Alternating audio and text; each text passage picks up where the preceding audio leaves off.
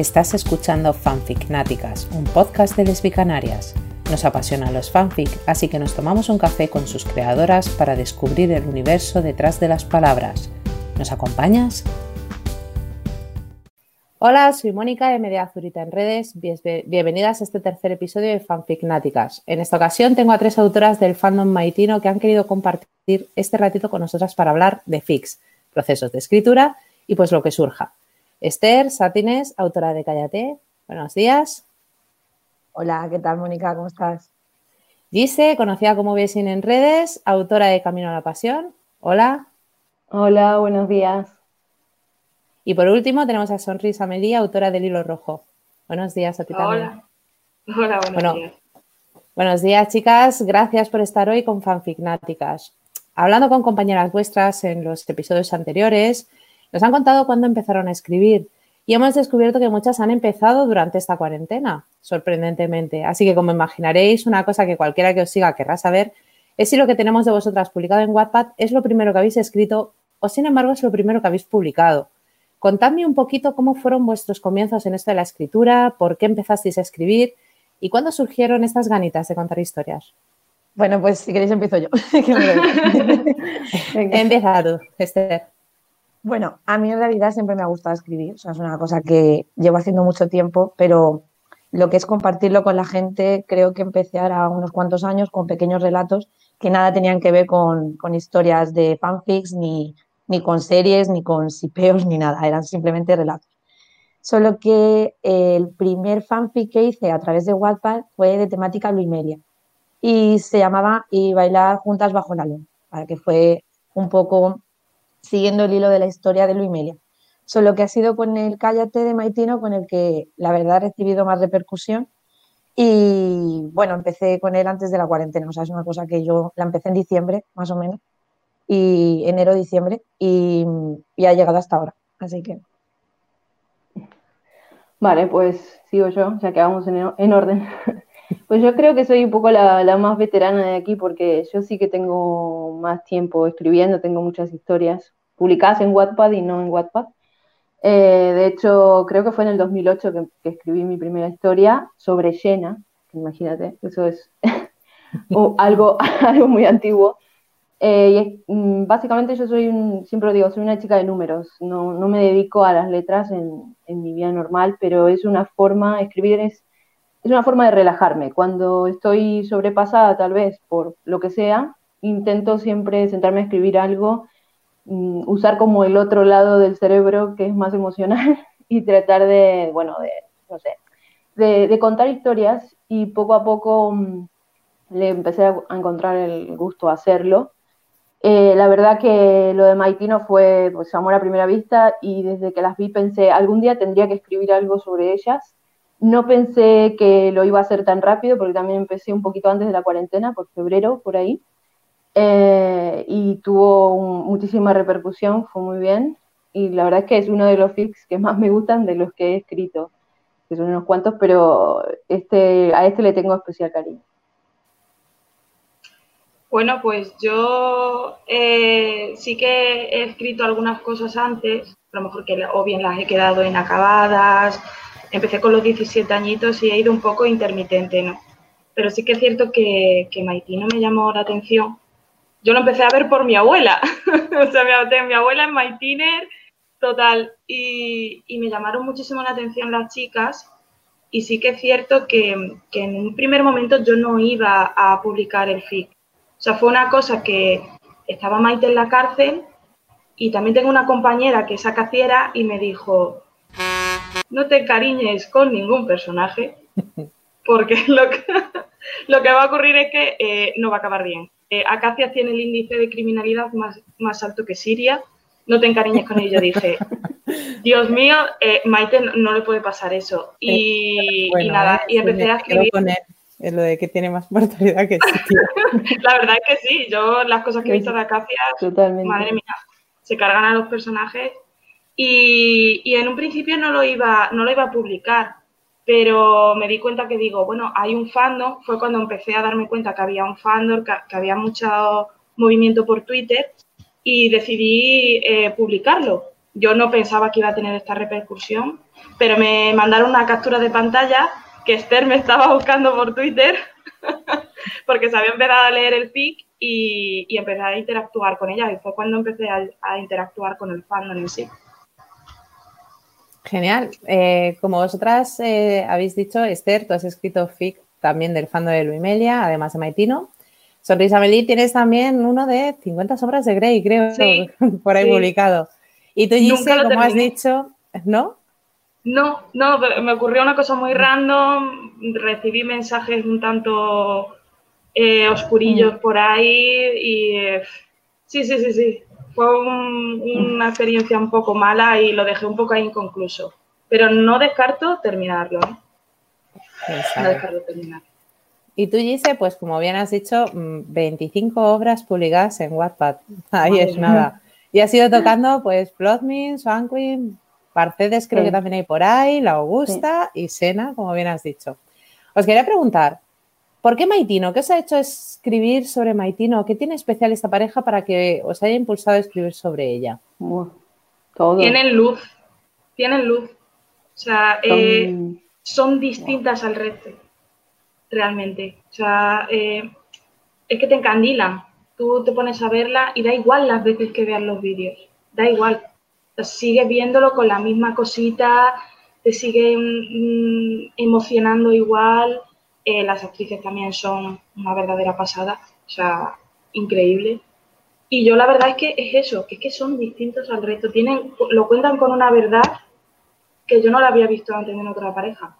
Y es realmente. Sí, son, son, son muy emocionales. Es algo que mm, te atrae muy rápido, porque la verdad es que cuando yo las conocí, las conocí haciendo zapping en la tele sin ningún, ninguna cosa y fue una escena en particular donde se quedan muy pegaditas, todavía no eran, no habían, no se habían ni besado en ese momento, se habían quedado muy pegaditas y yo pillo esa escena y me quedo como, ¿qué es esto? Primero, bueno, obvio, Boyera con el radar así, era como, ay, aquí está pasando algo. Y me quedo mirándolas y pienso, por favor, pero ¿qué es esta belleza? O sea, toda la historia es maravillosa, la, la han contado muy bien, también también hay que, hay que reconocerle a los guionistas que lo han hecho estupendamente bien, más la interpretación que hacen las actrices de, cada palabra, de cada escena, de cada movimiento es fantástica. O sea, desde las miradas hasta la forma en la que, en la que expresan sus sentimientos, las frases, es que es, como dice por ahí Sonrisa Meli, que te quedas mirando esos videos una y mil veces y una y mil veces sigues teniendo las mismas emociones iniciales, ¿no? Todo ese, ese hype también de decir, wow, es que quiero que esto salga bien porque es, una forma de visibilizar que las lesbianas existían hace muchísimo tiempo y que sufrían mucho, mucho más que nosotros ahora, que, ya está todo mucho más eh, naturalizado y es como también una expresión de la lucha del colectivo, ¿no? Exacto. A ver, un poco lo que han dicho ellas dos, yo estoy de acuerdo y sobre todo el hecho de que, bueno, eh, a pesar de que era una serie que desde mi punto de vista yo no es que mm, sintiera cierto reparo de verla, pero es lo que ha dicho antes Sonrisa Melí, es como, tú no sabes el índice de sufrimiento que hay en esa serie. Y aún así es que la veía trocitos en Twitter, porque yo me enganché a raíz de Twitter, de los vídeos de Se Interpone que iba subiendo, y yo decía, guau, es que no quiero verlo porque lo voy a pasar mal. O sea, es que lo voy a pasar mal, pero aún así, una y otra vez, una y otra vez, los vídeos, y todos los días, y todo, y veías la química, la expresión que tenían ambas, la forma de, cómo se iba gestando poco a poco, ¿sabes? El slow burn este que hacen, es como, guau, es que no puedo despegar la mirada, necesito verlo otra vez. Y, así. A la hora de escribir, ¿habéis notado diferencias entre esta pareja y otras sobre las que habéis escrito? Mm. Sí, un poco sí. Bueno, a ver, lo que pasa es que yo tengo por ahí como más más parejas sobre las que he escrito. Sí. Eh, Eres la reina del chipeo. Tú tienes muchos Sí, sí, sí, yo soy una chipeadora serial, entonces eso es lo que pasa luego.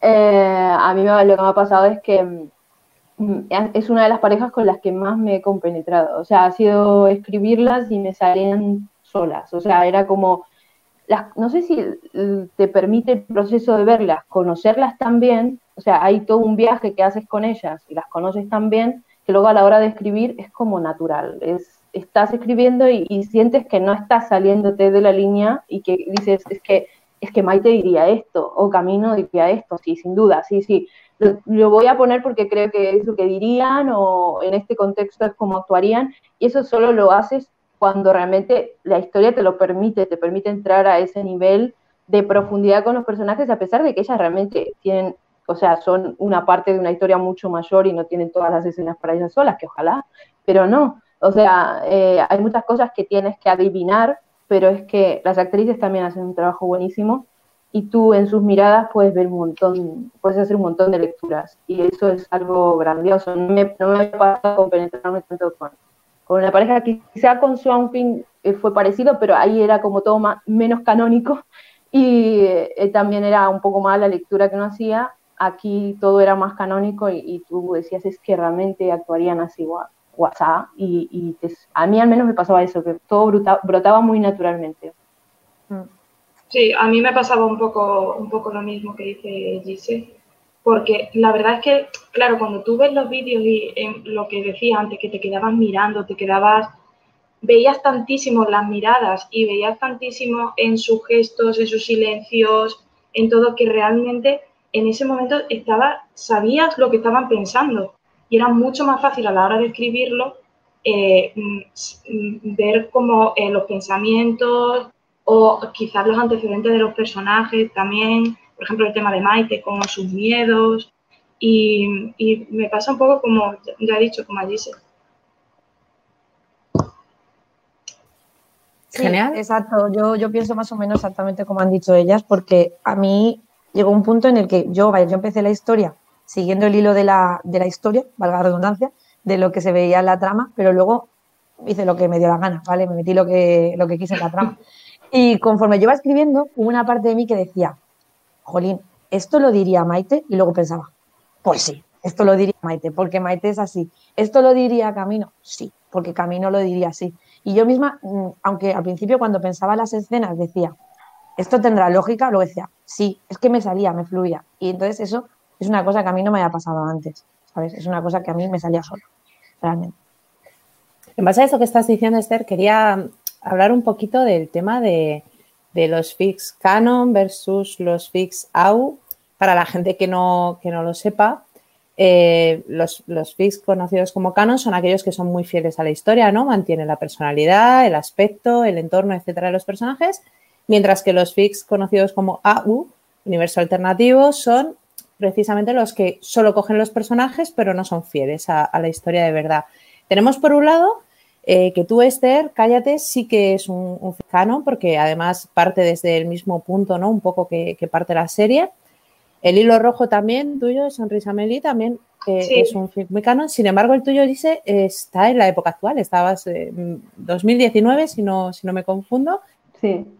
¿Qué diferencia ves entre, escribir sobre un fic canon o un fic out? ¿Crees que, eh, es, muy diferente el como comentaban, por ejemplo, creo que fueron las compañeras de de Albalia, que aunque sus personajes, encima basados en personas reales, como son Alba y Natalia, ellas cogen un aspecto físico y crean un personaje de la nada, o sea, solo cogen eso, un nombre y un aspecto mm. físico.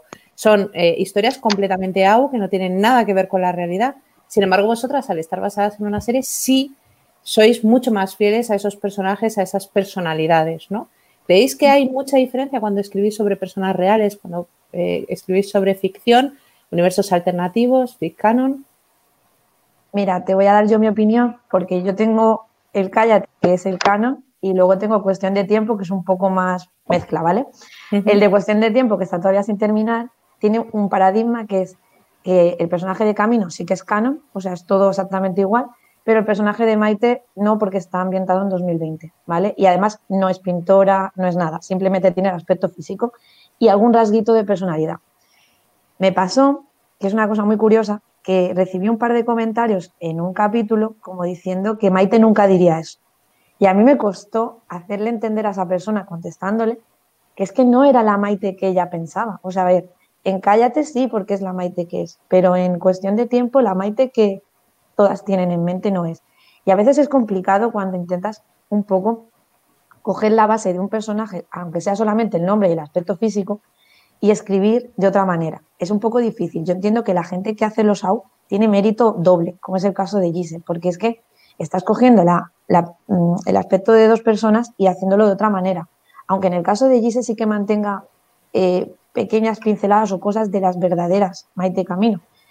Pero para mí creo que tiene mucho más mérito la gente que hace los, los out, ¿vale? Porque requiere de un trabajo, sobre todo el trabajo previo, muy, muy, muy extenso y que a veces no se valora como requiere, ¿vale? Sobre todo por el hecho de que en el momento en que te sales un poquito de la línea ya te dicen, no, perdona, pero es que no, vamos a ver, esto es un out, esto es un out y luego esto es un canon. Entonces es complicado a veces explicar eso. Eso, lo, eso es precisamente lo que estaba hablando de, vuestras compañeras, por ejemplo, de Albalia, ¿no? Que decían que tienen muchos, porque Alba, por ejemplo, la Alba de la vida real es vegetariana, eh, una serie de historias y de repente, pues claro, hay fix en los que Alba se come un chuletón y que la gente pues ataca muchísimo a la escritora diciendo, pero Alba jamás se comería un chuletón, que es vegetariana. Pues, eh, y es, muy difícil hacer entender a las lectoras que es un personaje basado en una persona o en un personaje, pero que no es ese personaje. Entonces, yo también estoy de acuerdo contigo, Esther, en que por ejemplo, el trabajo de Gise en, este FIC en concreto del que estábamos hablando eh, es más complicado, ¿no? ¿Has recibido muchas críticas tú por ese, por ese motivo, Gise? Ninguna, sinceramente. Fue algo muy particular porque siempre estuve esperando que alguien me dijera, oye, que no dirían esto, oye, que... Pero en el fondo yo he sido bastante fiel a cómo son ellas en 14, solo que eh, he cambiado evidentemente cuestiones que eran de base imposibles. O sea, están en 2019, pues no van a tener un problema por ser lesbianas en, ipso facto, como serían en, 1914. Entonces, he naturalizado un poco algunas cuestiones, pero no me corrió mucho de, la línea de, de, la, de, cómo serían los personajes. Eso sí, obviamente está mi propia interpretación de cómo es Maite en 2020 o cómo sería Camino en 2020, son distintas pero no sé por qué a la gente no le, no le desagradó del todo la idea de tener una camino un pelín más rebelde que el camino de 1914 em, y una Maite también. Eh, bueno, inicialmente Maite es más parecida a Maite y luego cambia radicalmente a medida que avanza la relación. Se parece un poco más a Maite en el sentido de que está, bueno, eh, tiene una cuestión de carga pasada que, que, la, que la tiene como, vamos a decir, inhibida y no quiere saber nada de, relaciones y, tal. Em, pero no tuve, igual si tuve alguna crítica, lo comentamos, pero tuve más críticas por los secundarios que por ellas. Como eh, hay, hay un personaje en, la trama de Acacias que se llama Genoveva, que es malísima en la trama de Acacias, y aquí no, no, lo era. Era, era un pelín, un bicho, sí. Era un pelín, em, bueno, era, eh, mantenía algo de su personalidad, de cierta superioridad y prepotencia, pero no era mala, no era mal. Es que yo, ¿cómo voy a introducir un personaje tan malo en una historia corriente? O sea, es imposible. Y no me apetecía hacer un drama de asesinatos, o sea, no, no era esta. La idea era que tuviera más una cuestión de cotidianidad. Entonces, no podía introducir un personaje tan, tan raro y tan, tan random como ese y hubo gente que no confiaba en ella. O sea, no es una crítica, sino como se enfadaban con los personajes por confiar en ese personaje. Era como, pero a ver, cálmate, ¿no? O sea, este, esta no es Genoveva, no te das cuenta que no es, realmente no es Genoveva de la, de la serie, que hace tiempo ya que ha demostrado que no tiene casi nada que ver, que esto es un, una... Eso fue lo único que me pasó, pero quiero, quiero hacer un comentario que yo creo justo, tal vez... Eh, estoy, estoy diciendo cualquier cosa, pero creo justo lo contrario. Me parece más sencillo a veces hacer un out que hacer de la historia original algo diferente. Porque la historia original condiciona mucho. Y hay que ser muy inteligente para encontrar una estrategia para cambiar la historia original sin caer en clichés y enganchar a la gente. Eh, a mí me pasa que yo tenía muchísimos recursos que ni, ni ni Sonrisa Mary tenían yo tenía tecnología, tenía una situación de vida diferente que ellas no tienen y tuvieron que crear estrategias para llevar a sus personajes a, un final feliz con lo difícil que era en ese contexto. Y lo han hecho maravillosamente bien las dos. Entonces yo creo que hay mucho mérito en cambiar la historia original. Incluso, no te digo, lo malo del Lau es que siempre es más criticable pero em, el, hecho de tener, de tener una historia canónica y de poder cambiarla de una forma que la gente la acepte, incluso a veces la acepte más que a la historia original, eso tiene muchísimo más mérito, porque trabajas con menos recursos. Para mí tenéis mucho mérito todas, sinceramente. escribáis lo que escribáis. No, yo eh, creo, eh, fíjate, después de escucharos, pienso que quizá las críticas van más, más que al universo alternativo, va más a cuando no se es fiel, ¿no? A lo mejor al, personaje, al carácter del personaje. Más que la ambientación, más que la época, más que todo, yo creo que es cuando cambias algo del personaje, porque estás acostumbrado ¿no? a que ese personaje sea de una manera determinada y de repente te lo cambian. Entonces, a, lo mejor puede ser eso, quizá lo, más. Igual, igual voy a hacer un inciso. es que mi fic tiene una secuela y en la secuela la gente se enganchó tanto con el personaje Genoveva que hasta ahora me están pidiendo que lo siga porque se han quedado con ganas de ver cómo acaba ese personaje. Solo por el personaje, ya no por ellas, es por, ay, por favor, que quiero saber qué pasa entre Genoveva y tal, por favor. Y digo, mira, como la odiaban antes, ahora la adoran. Que quiero saber cómo acaba ese personaje, tengo mucho interés. Vale. Bueno, vamos a hablar ahora de cómo creéis que tratan las series a las parejas lésbicas cuando estas son de época. ¿Pensáis que se mantiene un patrón de guion de drama? Bueno, aquí veo, chicas, vosotras no las veis, yo sí, se están echando las manos a la cabeza. ¿Pensáis que se mantiene un patrón de, guion con drama? Pregunto esto porque si nos basamos, obviamente, en los resultados de las series, muy poquitas tienen parejas de mujeres con final feliz. Es más, incluso ya no están en la serie y las vuelven a traer para matarlas. O sea, son cosas que suelen hacer. Además, quería saber si opináis si los FIX se han convertido en una pequeña reivindicación, ¿no? Para darles esa vuelta a las relaciones y darnos esos finales que a veces merecemos y que se empeñan una y otra vez en quitarnos. Contadme sobre este tema. ¿Qué opináis? Pues... ¿Estás segura de que quieres que terminemos a una hora concreta? Digo, porque aquí este tema, para mucho. De hecho, iba a decirte de época y no de época, porque mira, Clexa, esto no era de época, era no sé qué, un, futuro distópico y mira cómo acabó. Yo creo que no, que no tanto es una reivindicación consciente, por lo menos en mi caso, algunos lo serán, pero sí que es una manera de hacerle ver a los mismos guionistas, si se ponen a leerlo, si se ponen a, a investigar un poco, que existen otras alternativas y existen otros recursos que pueden utilizar en sus historias que no sea que una de ellas acabe en un sanatorio mental, que una de ellas acabe muerta y la otra llorando por, los rincones. O sea, que hay muchas maneras de, hacerlo y creo que está muy bien que a través de los FIC se, de manera inconsciente se reivindique todo eso y que mm, además que con toda la repercusión que se tiene en redes sociales se está llegando incluso a, que los propios guionistas, los directores, bien sea la directora del, eh, del podcast Maitino, ha hecho incluso un hashtag donde se pueden dejar todas las frases que, puede, que quieren que aparezcan en el spin-off. También se les ha dicho, pues métete en este enlace, que tienen este feed y, está muy guay. Está muy bien porque le dices a los propios guionistas, no tienes que caer en clichés, no tienes que mm, decir siempre lo mismo o contar la misma historia porque hay muchas maneras de hacerlo. Y aparte que en la historia parece que nunca jamás en la vida ha habido una pareja desde antes de 1999 que tuviese un final feliz. O sea, no entiendo muy bien esa señora que tenemos a nuestra Cristina Domenech escribiendo historias sobre mujeres que se empotraron hace mucho. que eh, tenían historias bonitas y que acababan bien, que no tenían por qué morir todas. O, claro. Exacto. Es que, es que parece exactamente lo que tú dices. A mí, uno de los motivos que me llevó a empezar a escribir Cállate, aparte de porque me gustaba la historia, lógicamente, era porque yo tenía claro, tenía el convencimiento de que iba a haber un momento en el que iban a cagarla, hablando mal. O sea, yo digo, la van a cagar, lo sé. ¿Dónde? No lo sé. Por eso, si te das cuenta, yo sigo todo el hilo, todo el hilo de la historia, tremendo.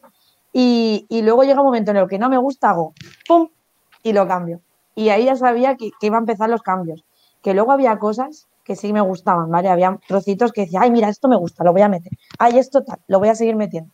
Pero luego había otras cosas que, no, no, no, quita, quita, fuera, esto no. Porque además es que se veía que era drama sin sentido. O sea, yo como lectora, porque yo también he leído muchos fanfics, siempre he dicho, el drama con sentido, bienvenido sea, el que sea pero el drama de locura máxima, de me alejo de ti porque ya me pega el puntazo y luego encima mañana estoy en la cárcel y dentro de dos semanas estoy muerta, ¿what? O sea, pues no, dije, no, no, no, no, no, yo esto no lo quiero. Y además es que yo tenía claro que fuera como fuera iba a terminar bien. O sea, es que me daba igual. O sea, me lo iba, me lo iba a hacer de tal manera que terminara bien, porque quería dar un mensaje de, sí, era difícil, pero podía terminar bien. Esa era mi idea, yo lo tenía claro. Y así lo hice. Sí, es que tienen una visión, me parece, la gente de que no, las parejas no pueden terminar bien, las lesbianas. Eh, no sé, hay, hay una infinidad de ejemplos donde realmente hubo, el otro día había una frase que decía, el índice de mortalidad de las lesbianas es más alto que el de no sé qué país africano. Era como, realmente sí, porque, en serio, quiero decir, porque em, es que no sé la cantidad de ejemplos que hay que acaban mal. Y dices, ¿qué, qué pasa? Que no han visto nunca una, una pareja que acaba bien. Realmente, que esa es la visión que tienen, que vamos a terminar fatal. No puede ser. Y sí que tiene mucho de reivindicativo. Y al fin y al cabo, el otro día estuve hablando en un libro sobre Swan Queen con, con una chica que escribe Swan Queen, que, que, a la que sigo y me gusta mucho. Y ella estaba diciendo, es verdad que cuando estamos, y hablando muy pronto, en la mierda, mejor, más, más vamos a escribir, más fanfic vamos a hacer, más y es verdad, porque al fin y al cabo tú dices, pues si no te lo dan, alguien, alguien lo tiene que dar. En el caso, por ejemplo, de Swan Queen es peor todavía porque ni siquiera, es que nunca estuvo la opción, a pesar de que, había mucha gente que lo veía clarísimo. Em, entonces, claro, pues ahí reivindicas un poco el tema y con Maitino nos pasaba, es que, es que sufrimos mucho Maitino, el original. Sufrimos mucho, había, había, y lo digo con toda la humildad del mundo como una persona que mira series y tal, a veces había incoherencias. Y tú dices así, ¿cómo, cómo es que llegamos de, no sé, por ejemplo, de esta Maite a esta Maite? O sea, ¿qué, qué fue lo que pasó en el medio? ¿Qué, o sea, le cambiaron algo porque no se entiende cómo tú pasas de, en una escena, decir una frase de, no sé, el amor siempre triunfa, o sí, lo vamos a lograr, a la siguiente si me voy porque es que eh, es lo que tengo que hacer qué pasó en el medio, le lavaron el cerebro o algo así, porque si no, no lo entiendo. Y eh, entonces, claro, pues el fanfic está un poco para suplir esa, ese padecimiento que, pasamos, que además nosotros nos pasamos muchos meses sin ella, juntas. Y, es, y los fanfics estaban ahí para darle a la gente lo que la gente estaba esperando. Lo digo yo propio como lectora, o sea, a mí me salvaban la vida los fanfics en ese momento, porque era como sufrían mucho la, la trama y entonces, bueno, pues nada, vamos a leer fanfics para no sufrirlo tanto. Dice, de una cosa, sufrimos la, ausencia de Maite y encima confinadas. Qué mal al mundo. Bueno, qué por favor. Y además casi coincidió, casi coincidió. Pusieron luego los capítulos pusieron luego los capítulos a la mitad, que encima teníamos que esperar el doble. Eso fue ya. Te querías morir. Una ausencia que iba a ser dos meses acabaron siendo cuatro. O sea, es como. Pero bueno, al final es lo que estáis hablando, ¿no? Es eh, lo maravilloso de los fics muchas veces es precisamente eso, ¿no? Es lo que yo creo que al final se busca cuando se escribe un fanfic, es dar eh, esa historia que acaba mal, un final feliz, esas parejas que no están juntas cuando todo el mundo ve claramente que deberían de estar juntas o, o que, vamos, el caso yo creo más fragante que tenemos en la historia de las series escena, o sea, vamos, es una cosa abierta ya de no sé cómo explicarlo. Y hay he sufrido mucho, ¿eh? He sufrido mucho el final de escena. Lo sufro hasta yo creo, que, yo creo que lo recuerdo y lo sufro. Lo maravilloso de los fics al final es un poco esto, ¿no? El un poco cambiar eh, este punto y sin embargo, em, como hemos comentado en, anteriores episodios, están muy mal vistos. O sea, el, tema de los fics es algo que yo creo que si estás metido en el mundo de, de los fandoms y les fics, entiendes que es un fix, pero si no, es como estas locas que se inventan historias eh, alternativas porque no tienen suficiente con la vida real o llamémoslo X. ¿Creéis que se puede cambiar, se puede dar una vueltecita a esto y, convertir los fix y que dejen de tener esa mala fama o creéis que es una lucha que está perdida, que el fix siempre va, va a considerarse un subgénero de mala calidad cuando no es para nada cierto? De hecho, como he dicho en otras ocasiones, los números están ahí, que hay muchísima gente que le fix. ¿Qué opináis sobre este tema? Mm, yo creo que están bastante infravalorados en muchos sentidos porque en realidad ya no sé si es el tema de la calidad, pero yo considero que hay gente que escribe igual de bien o incluso mejor que algunos guiones de televisión. ¿eh? Y, no quiero dar ejemplos porque va a parecer como que estoy despotricando sobre series. No, hablo en general, no estoy hablando de Mighty, no, hablo en general.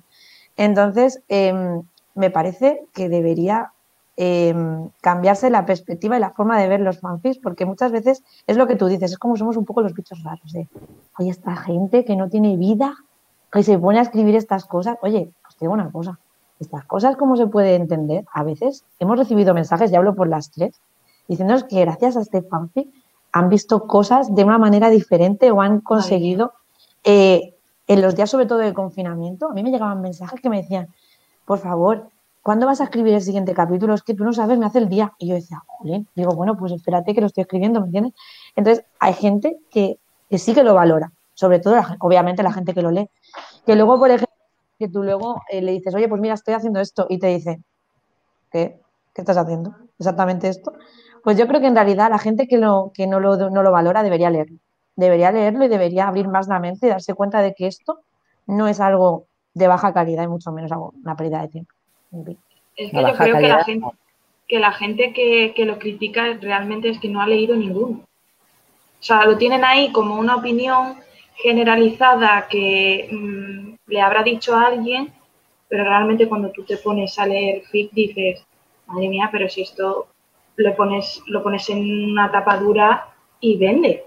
O sea, realmente hay historias muy, muy, muy buenas, y ya no solo de sipeos, sino de cualquier cosa. O sea, hay gente que tiene una imaginación increíble, increíble. Te encuentras muchísimas, muchísimas historias en... De hecho, de la aplicación se han sacado libros.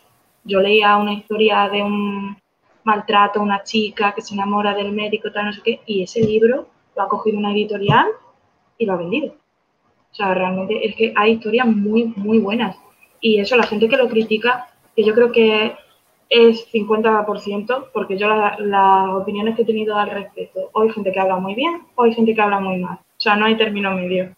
Y yo creo que la gente que, que no lo valora o te dice, ¿qué estás haciendo? Tal, no sé qué, es realmente porque nos ha parado a, investigar un poco, a leerlos o a, o a ver qué es o qué se escribe. Bueno, yo creo también que muchas veces se piensa que la gente que escribe fic tiene 15 años o 16 y que el público que lo lee también. Y sin embargo, a las pruebas me remito de que no es para nada cierto. O sea, yo he hablado con autoras que rondan los 40, he hablado con lectoras que superan los 40. Entonces, y yo he leído historias muy buenas que creo que fue Tomorrow Juana quien lo dijo en, en Albalia.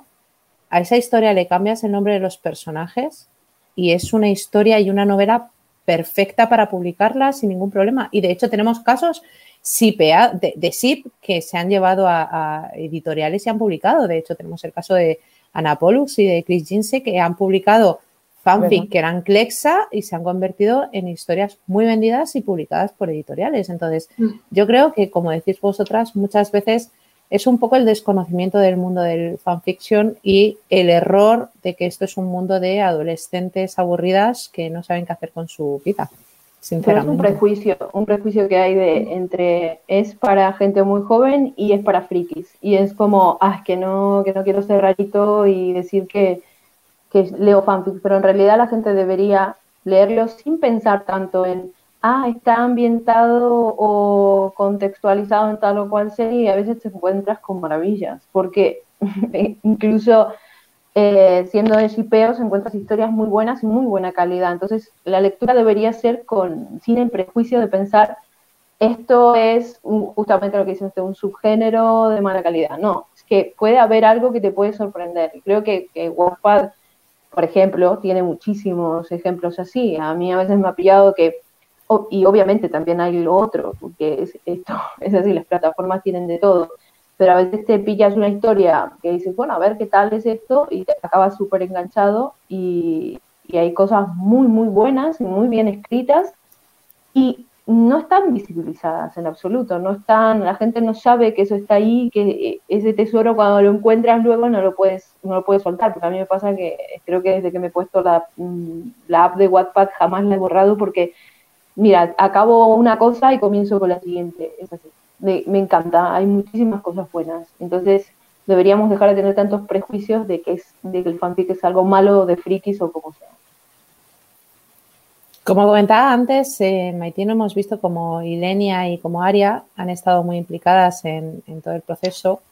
Eh, y como decía también, tenemos también a Kenzie, la, mujer de Aria, que también ha estado muy implicada en esto. Tengo curiosidad por saber si tenéis conocimiento de que haya algún fic con mm. triángulo amoroso entre ellas tres, porque al final mucha gente sipea de todo, pero ya es por curiosidad personal, si sabéis si... Creo que no si se hizo un fanfic, dices tú, o sea, algo, algo más. Sí, sí, hay algún fic, hay un fanfic con, triángulo entre ellas tres. Eh. No, no. Hay un fic de un triángulo amoroso, pero es con Genoveva. ¿Sí? No, es con, es con la historia, es, la historia original, no es, no es la de verdad. Yo creo que nos costaría, y lo digo ya a título personal, nos costaría mucho hacer un fanfic así, porque son tan buenas amigas que es como que no ves cómo, cómo puedes explotar eso, ¿sabes? hay como shipeos que en la vida real puedes pensarlos como, mm, estas dos podrían tener algo porque igual ves alguna señal, pero en este caso a mí me pasa, por ejemplo, yo las veo y pienso, es que no pasaría nada, igual me equivoco, pero eh, no, digo, me equivoco en el sentido de, que hay gente que sí lo ve, yo es que no lo veo, para mí sería imposible escribir un, fanfic de, de ellas en la vida real porque es que se llevan tan, tan bien, lo naturalizan todo tanto, que me parece imposible. Y es que las queremos a las tres. Es lo que me pasa a mí. Las queremos a las tres tanto que quién sale ahí perdiendo. Es que eso digo yo. amoroso, ¿sabes? ¿a quién, la dejan sin pareja? ¿A, quién deja sin pareja de las tres? ¿A quién la deja?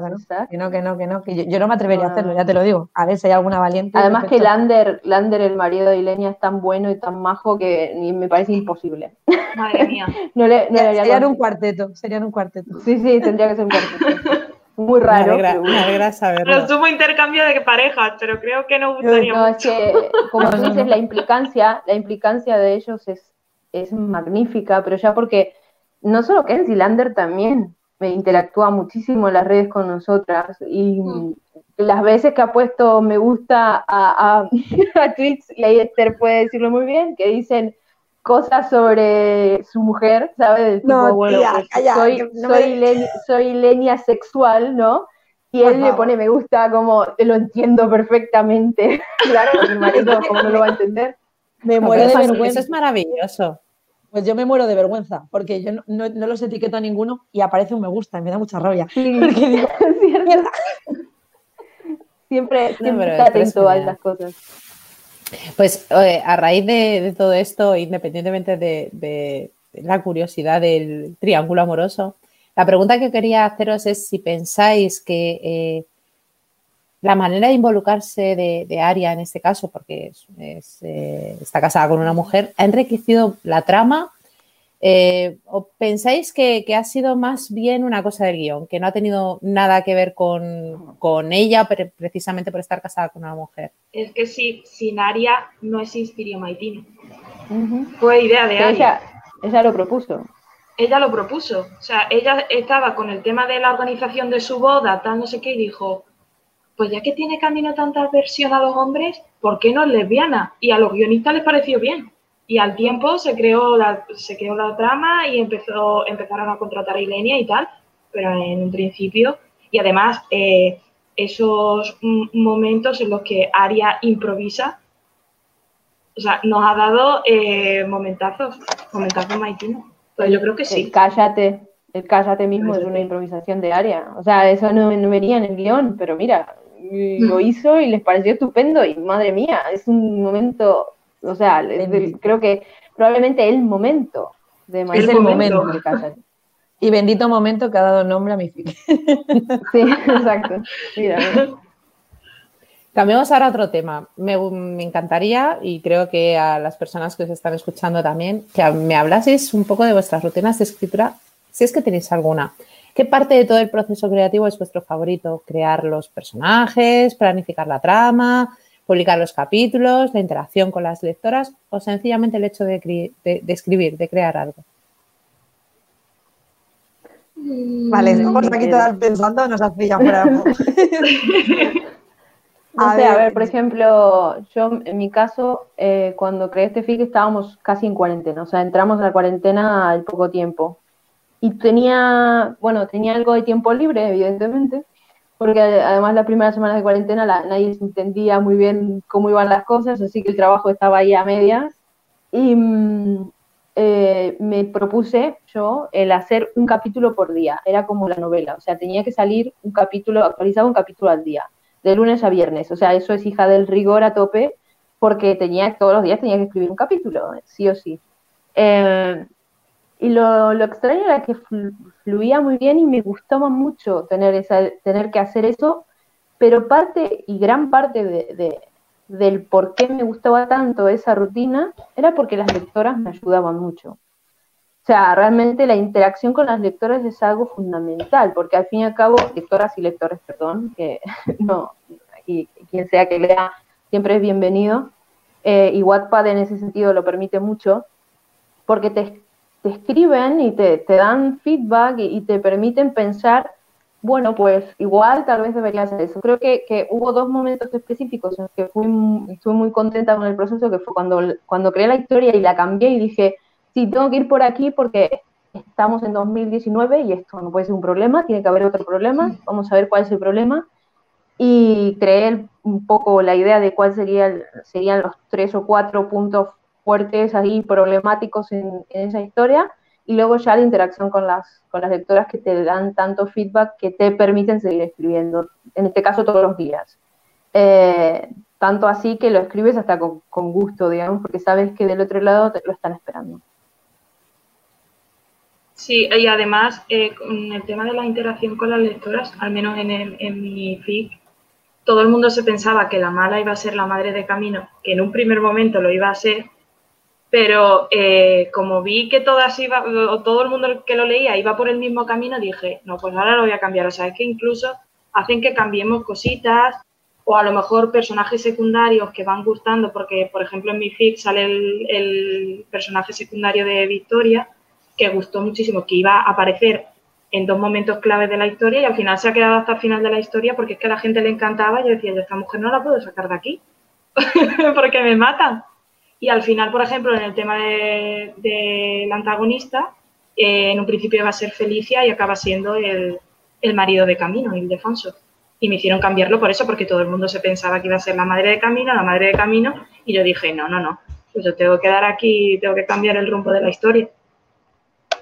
A mí, por ejemplo, en mi caso, ya os digo, empecé porque se me ocurrió un poco hacerlo desde el punto de vista de la primera persona de cada una, porque me parecía que le daba un valor añadido y me gustaba mucho eh, el tema de la preparación porque, a ver, en mi caso, cada capítulo está enfocado desde el punto de vista de cada una. Primero Maite, luego Camino, luego Maite, luego Camino.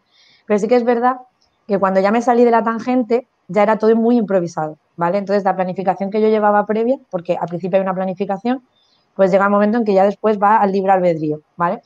Y, por ejemplo, en el caso de, de lo que dice Sonrisa Melí, yo también tenía una idea preconcebida de, un final barra desarrollo final que me hicieron cambiar porque leía los comentarios y decía, oye, yo esto no lo había pensado. Digo, pues esto me gusta, esto lo voy a meter. Entonces, a mí una de las cosas que me gusta mucho de, escribir los fanfics es el feedback que te dan. Porque a veces las teorías son muy locas. O sea, dices, pero ¿cómo se te ocurre esto? Pero, qué? pero vamos a ver, yo esto no lo he pensado. ¿Cómo, ¿Cómo has podido ver tú esto? Y luego, en cambio, dices, oye, pues mira, esto me gusta, esto lo voy a meter. Y si lo meto así, y si lo meto así. Y, y no sé, a mí la parte que más me gusta es esa, el feedback, por supuesto, y lo que te ayuda a la gente también a seguir un camino que tú a lo mejor ni siquiera te habías planteado. Entonces, pues, personalmente a mí lo que yo pueda tener en mi mente es una cosa, pero lo que luego me van dando ellos y ellas, a mí eso luego me hace cambiar la, la dinámica e incluso le da un valor añadido. Y, y, lo que decía también dice que yo también me planifiqué, eh, como tenía más tiempo libre, cinco capítulos por semana, no de lunes a viernes, pero sí cinco. Y había veces que por cualquier cosa me escapaba un capítulo una semana y me decían, oye, oye, ¿qué te ha pasado? Y yo decía, joder. no sé, me, gusta mucho, me gusta mucho esa sensación y, eso te anima mucho a escribir y a estar activa y a estar enfocada. Entonces, eso es lo que más me gusta de todo. Ahora me gustaría que me hablaseis de la Trinidad Maitiner. Es decir, vosotras tres habéis escrito un one shot titulado Solo Ámame pasión y más pasión en ¿Cómo ha sido escribir a, tres manos algo? Contadme cómo ha sido ese proceso. Mm. Hemos sido ah, malas entre nosotras, ¿eh? Tenemos que También te lo digo. Quedábamos, o sea, nosotros, eh, la idea fue lo voy a contar yo, ¿vale, Gise? Si me permite. Estábamos haciendo videollamada. Chascarrillo. Con un montón, con un montón de maitines viendo el reencuentro con Maite. Y salió ese famoso plano general beso que a ninguno nos gustó, porque a ninguno nos gustó. Y aquí mi hermana dice, pues estaría bien, eh, sobre esto hay que escribir, sobre esto hay que escribir porque, y yo dije, ¿cómo? Se acabó el capítulo, se acabó la videollamada y me puse, cuando se interpone, sube el vídeo, que, que, eh, que, esa persona, por favor, gracias porque tienes los mm. vídeos casi al minuto. Y me puse a escribir todo lo que, o sea, toda la escena que se había dado eh, en ese momento en el reencuentro y yo dije, Ale, hacer rondas. Sí, era, nos lo íbamos, subiendo la intensidad de, de, lo que escribíamos y es que nos quedábamos cada vez en el peor sitio. Y la siguiente tenía que continuar, ¿sabes? O sea, fue un poco a modo de broma, pero fuimos muy malas, ¿eh? Yo la porque a mí me liaron, ¿sabes? Yo, yo, yo no me enteré de nada ese día, estaba súper empanadísima y de pronto me veo en un grupo, en una especie como de drive, oye, te toca seguir. Y yo, que me toca seguir el qué. Y yo, ay madre, ¿qué es esto? Y dije, bueno, venga, pues vamos de perdidos al río, voy a ver. Y claro, lo que dice Sonisa Meli, siempre me lo dejaban en el momento que yo decía, qué cabrona, yo como sigo aquí, esto está muy alto, esto está muy alto. Y, y, aquí tengo a la reina de las jarritas y tengo también a la otra que está motivadísima. Digo yo, ¿cómo voy yo aquí? Digo, bueno, pues voy a, voy a ver cómo sigo. Y aquí, ahí se quedó. Es que aparte en, esos aspectos, escribir este tipo de cosas, somos las tres bastante diferentes. Y fue todo un reto, fue todo un reto poder sincronizar, porque bueno, no sé, yo soy un poquito más intensa, hay que reconocerlo. Poquito, yo fue mismo. Eh, Intensita pero maja. Sí, no, majísima, majísima, vamos, no más. Pero bueno, Sonrisa Meli me sigue ahí muy cerquita muy cerquita, eh, la, he visto en, su feed que, ha crecido, eso lo, eso lo mido. Yo creo que de, yo creo que de leerla Esther ahora, en cuestión de tiempo, está, está empezando a hacer ese, ese, ese zigzag hacia arriba, muy, muy interesante. Y, pero en ese momento éramos todas distintas, ahora, ahora ha cambiado un poco la cosa. Y era muy divertido, porque entonces, claro, yo lo dejaba y decía, a ver, ¿cómo sigues ahora con tu estilo aquí? te quiero ver. Y era, muy divertido, era muy divertido, pero bueno, quedó, creo que quedó bastante bien. Sí, era un reto.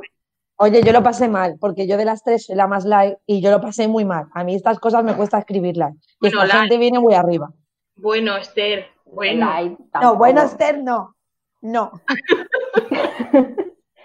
bueno, tú dices escribir a tres manos, es un reto escribir a cinco, ni te cuento, que tenemos un, un feed que es a cinco con otras dos chicas, que eh, se, se, ha vuelto, además, eh, nos ha pillado en un momento donde las, ellas se van de la serie y nos pilló como con una depresión y nos costó, nos cuesta de hecho porque estamos terminándolo, que le quedan los últimos capítulos, nos está costando, vamos, eh, mucho terminarlo porque no tenemos la motivación de antes, que era verlas a ellas continuamente. Pero bueno, al fin y al cabo es un poco un desafío digamos, o sea, bueno, pues te desafías, eh, nos desafiamos mutuamente a, venga, sigue, eh, avanza, mira, te lo dejo aquí, te lo tiro y a ver cómo continúas. Y, está muy bien, es, muy divertido en realidad. Es muy divertido también con, con, lo que decíamos, con la interacción con las lectoras, porque muchas veces dicen, esto lo ha escrito no sé qué, esto lo ha escrito no sé cuánto, y estamos siempre teniendo como ese misterio de quién ha escrito quién y nos lo pasamos pipa, nos lo pasamos pipa porque porque a lo mejor eh, alguien ha escrito no sé qué y de repente dice, pues esto lo ha escrito y es, y es la otra la que lo ha escrito. Entonces, nos, ha pasado, lo pasamos pipa. Porque además en general no escribimos lo que solemos escribir. Digamos, o sea, igual, igual, si yo soy intensita y no escribo nada de esas cosas, por ejemplo, ¿no? Y eh, entonces la gente ve algo intensito y piensa, está Gise, sin duda, si no, Claro, claro, a, mí me pasa eso, o sea, a mí me tocó escribir una parte un poco más 18, ¿vale? Y yo lo paso bastante mal porque me cuesta mucho, no sé, me cuesta, ¿vale? Y cuando lo escribo, ah, esto seguro que es Gise, y yo, no. Entonces, como, no, yo lo siento. Pues nada, chica, a leer el one shot mm, de Solo Ámame, por favor, dejadnos comentarios si lo habéis leído, porque está, está entretenido, está entretenido. Como sabéis, cuando anunciamos eh, esta charla, indicamos a las lectoras que podían haceros llegar preguntas por medio del hashtag de AsFanficnáticas, por lo que ha llegado el momento de lanzaros algunas de ellas. Eh, os voy a hacer una pregunta así a cada una de forma aleatoria, porque eh, si no nos extenderíamos aquí muchísimo. Entonces, si alguna en concreto quiere contestarla, yo hago la pregunta y la que quiera contestar, que conteste, ¿de acuerdo? Colorado Carmen dejó tres preguntas oh. juntitas en el mismo tuit. ¿Cómo sentís al ser referentes para la creación de otros fanfics? ¿Qué os inspiró a hacer estas historias? ¿Os esperabais tanto apoyo? Sois muy grandes. A ver, ¿quién contesta? Mm, yo mismo. Además, yo a Carmen la conozco y sí que me ha hablado por privado alguna vez para decirme, ¿qué te parece esta idea, tal, no sé qué? Y yo la he animado porque la verdad es que la chica tiene ideas muy, muy buenas. De hecho, ha hecho un fanfic que mezcla el fandom de Luis Melia y de Maitino, o sea, las dos historias las ha mezclado. Y está muy guay. Eh, el tema de, de la repercusión, yo no me lo esperaba para nada. Para nada. Yo pensaba, digo, me van a leer aquí cinco personas de hecho, incluso el objetivo de mi fic no era publicarlo en un principio y madre mía, yo cuando empecé a ver que subían las visitas, yo dije, esto, esto es imposible, esto es imposible y cada vez subían más y la gente me escribía por Twitter y madre mía. Y lo de ser una inspiración para otras personas para escribir historias y demás, es que yo no me lo creo todavía. Con eso te lo digo todo. Lo haces un poco tan como un hobby, como un pasatiempo, que claro, que te vengan personas a decirte esto, madre mía, maravilla, pero también un poco responsabilidad a la hora de escribir, ¿eh? También te digo que presión, ¿eh? he dicho, madre mía.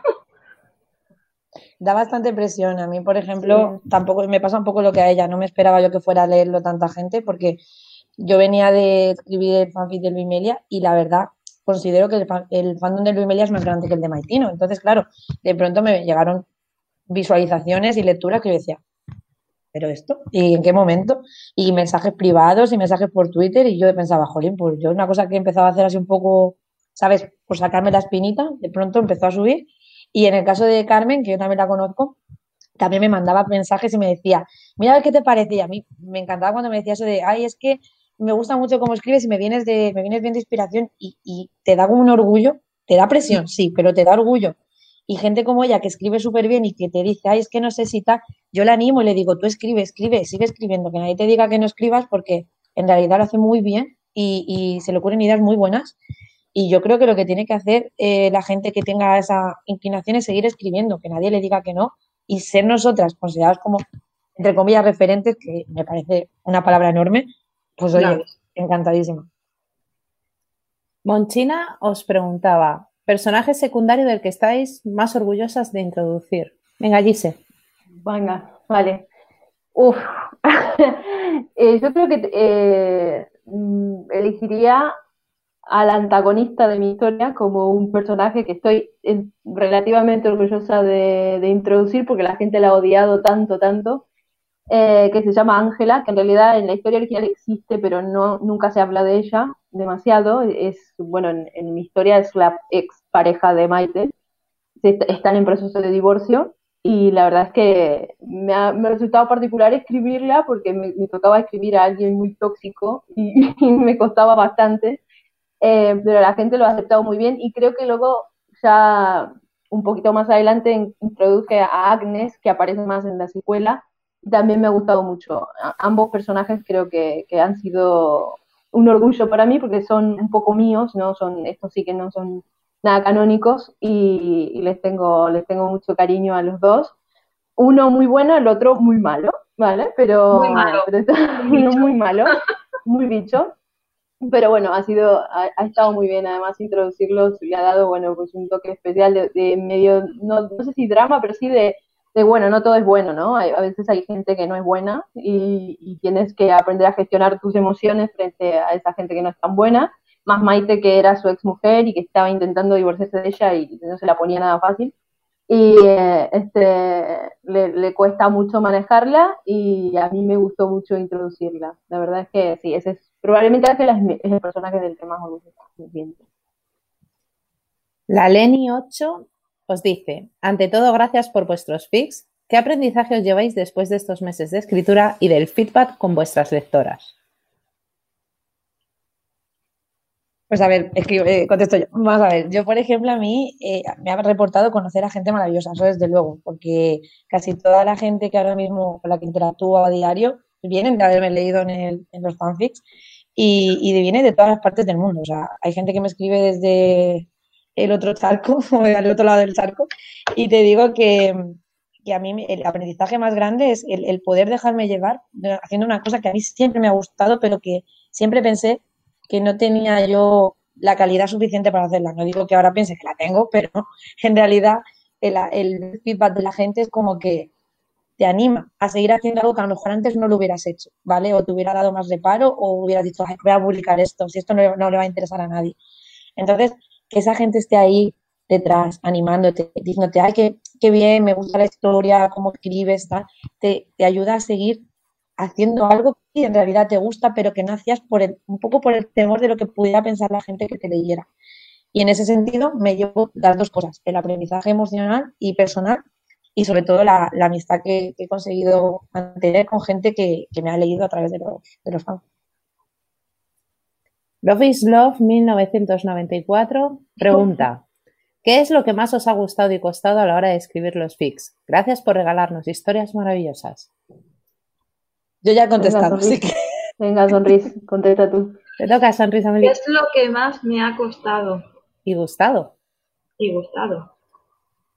Gustado ya lo he dicho. Eh, en un primer momento iba a ser un poco como porque veía a Maite muy mal, o sea, ya estaba encerrada en la cárcel, y me ha gustado poder ponerlas en una situación distinta, eh, darle una vuelta a los personajes, es decir, que hubiesen aprendido un poco la lección de lo que les venía pasando en la serie. Por ejemplo, Maite era un poco más miedosa y viene, regresa de París un poco más valiente, o a Camino que le pasaba lo contrario, ¿no? Que, había sufrido tantísimo que solamente había dicho, mira, estoy ya, mm, no puedo más, me dejo guiar, me caso, por lo menos me dejáis pintar y es ponerlas un poco en como contrarias a lo que estaba en un principio en la serie. Y eso me ha gustado mucho llevarlo porque aunque sea un poco el fanfic eh, basado en la serie, basado en los personajes tal y como eran, sí que lo he cambiado un poquito.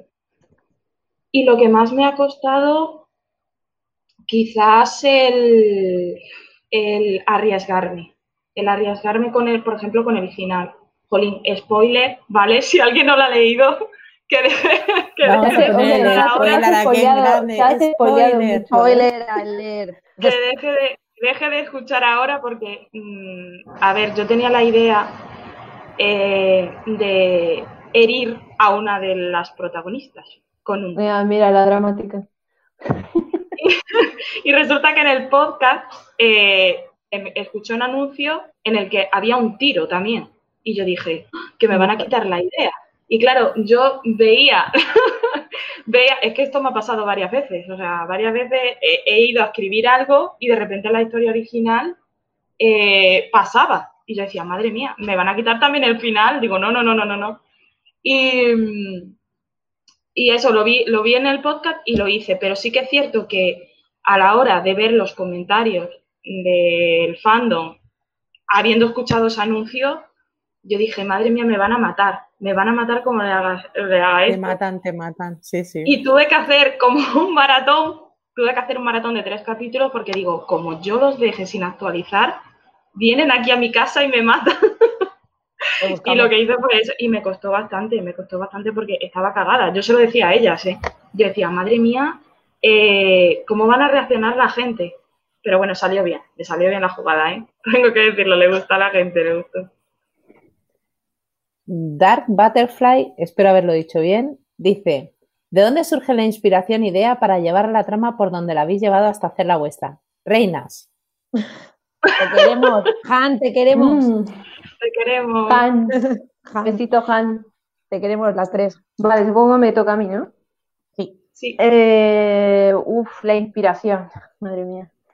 Eh, en, mi, en mi caso, bueno, debo, debo confesar que hay algunas cuestiones autorreferenciales a las que no vamos a entrar al tema, pero hay, hay un poco autorreferencial. Y la inspiración era un poco lo que, lo que ya veníamos hablando. O sea, tú ves a esta gente padecer tanto, ¿no? Y, piensas que necesito, necesito sacarme esas ganas de verlas en otra posición, en otra situación y de decir, es que no necesariamente tienes que terminar mal, o sea, no, no hace falta que estemos ya a nivel de drama al 100, podemos estar a nivel de drama al 70 y no pasa nada, y bueno, y particularmente porque me, me hacía gracia a mí eh, lo de escribir un fanfic que fuera eh, relacionado, o sea, o que estuviera en otra época del tiempo, solo por por la cuestión de decir voy a, voy a, no sé, voy a hacer algo diferente a lo, a lo que se pueda, lo que se pueda pensar sobre ellas. Me gustaba la idea de trasladarlas en el tiempo y de ver qué tanto me desafiaba a mí, porque nunca había hecho una, alternativo hasta ese momento, y fue mi primer alternativo, así que, eh, o no, sí había hecho con Jen algunos alternativos, pero estoy hablando de hace muchísimo tiempo, llevaba más tiempo siendo canónica, y, mm, me parecía un, buen, una buena manera de decir. La inspiración nace básicamente del, padecimiento de, la serie y de decir, es que no quiero estar, pasarme yo dos meses era en ese momento, luego acabaron siendo cuatro, sin verlas juntas. Así que mira, escribiré mi fanfic y, al menos yo me sentiré contenta de que les estoy dando algo que, que no les está dando la serie original. La última pregunta de las fanficnáticas la hace Eli Blungi, que es una autora eh, de otro fandom. Y dice, ah. ¿algún libro que os haya marcado o por el que sintéis un amor especial? Mm. Buena pregunta. Hay muchos en realidad. Muchos. Ella, es una gran lectora. Le encanta, le encanta leer. A ver, eh, yo creo que yo siempre, perdón, sí, Esther. Iba a decir que yo tengo muchos, así que sigue tú, sigue tú, sigue tú.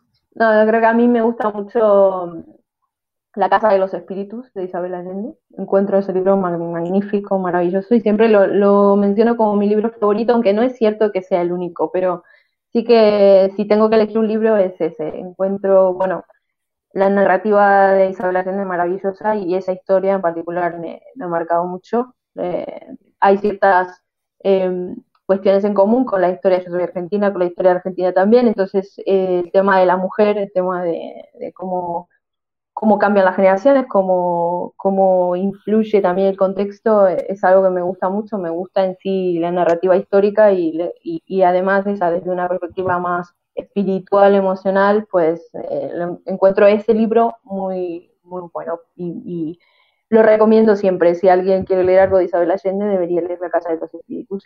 Y no quedarse con la peli que no, que no es tan bien. Eh, la peli no le hace Así que no. le hace ninguna justicia tal cual, tal cual. Cuando, de hecho, yo había visto la peli primero y cuando leí el libro dije, pero vamos, que peli más mala, por favor, olvídate de esa peli, o sea, quédate con el libro. No es, no es lo único porque hay, hay mucha lectura maravillosa en el mundo, por suerte. Eh, por suerte hay, hay hay libros y hay literatura de sobra, aunque podría haber más tranquilamente, eh, pero bueno, ese sería el libro. Genial. Empezamos con la sección de preguntas rápidas que llamamos Pasa la cabra. Eh, esta es una pregunta, una respuesta rápida, chicas. Os haré una pregunta a cada una. Si alguna no quiere responder, puede decir pasa la cabra y lanzar la pregunta a la compañera que quiera. Tenéis que decir a quién.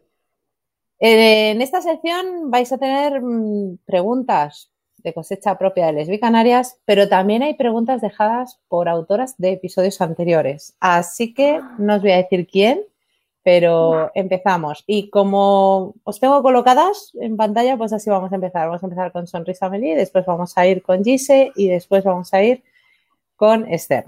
Así que empiezas tú, Sonrisa Meli. ¿Qué personaje tuyo te gustaría ser? Victoria. Dice, si pudieses escribir la misma trama en otro tiempo histórico, ¿qué historia o qué época te gustaría que fuesen? Uf, paso la cabra a Esther, o sea que está cada bien. Feo está eso. Bueno, pues a ver, por ejemplo, si parto del cállate, pues me gustaría la actualidad, claro, 2020, por supuesto. Pues Esther, la tuya. ¿Hay algún tema de historia sobre el que siempre has querido escribir, pero nunca te has atrevido? De historia, pues eh, pasa la cabra sobre San Ay, pues yo sobre el antiguo Egipto.